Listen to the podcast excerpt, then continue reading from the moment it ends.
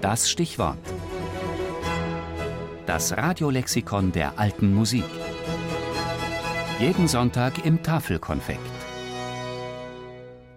Wilhelmine von Bayreuth 1709 bis 1758. Königstochter, Markgräfin und kunstbegabter Tausendsasser.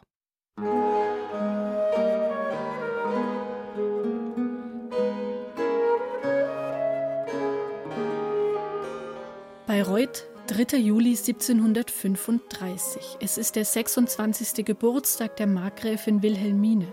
Seit dreieinhalb Jahren lebt sie mit ihrem Gatten Friedrich in Bayreuth.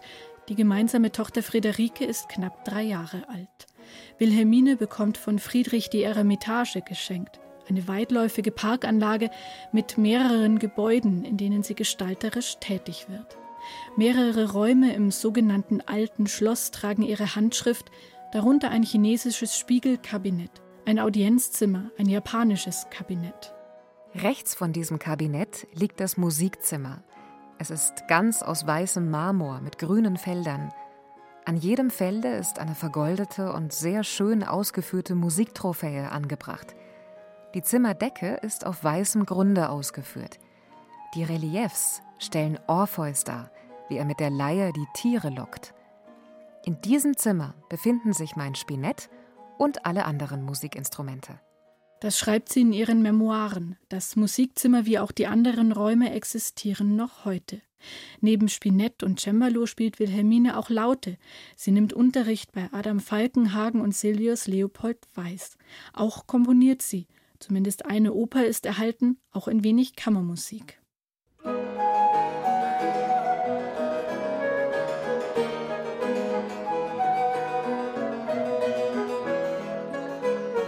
Nichts bringt den Menschen der Gottheit näher als die geistige Betätigung. Ich widme mich ihr so viel, als meine Gesundheit es zulässt. Auch mit den Regeln der Baukunst habe ich mich etwas zu beschäftigen begonnen.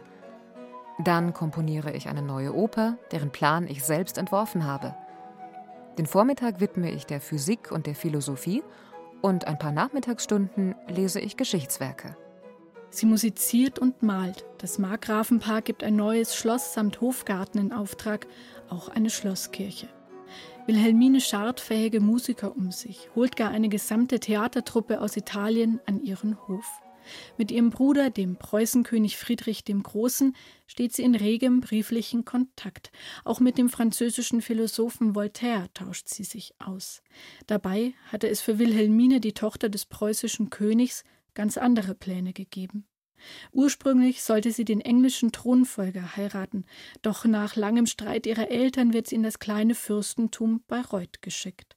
Dort kann sie, von ihrem kunstinteressierten Ehemann Friedrich unterstützt, ihre Talente entfalten. Ihr Vater, der Soldatenkönig, hatte wenig von den musischen Neigungen seiner ältesten Tochter gehalten.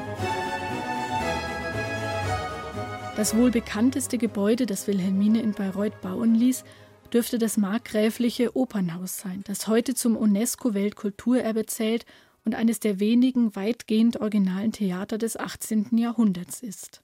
Nichts macht mir mehr Vergnügen als eine schöne Oper.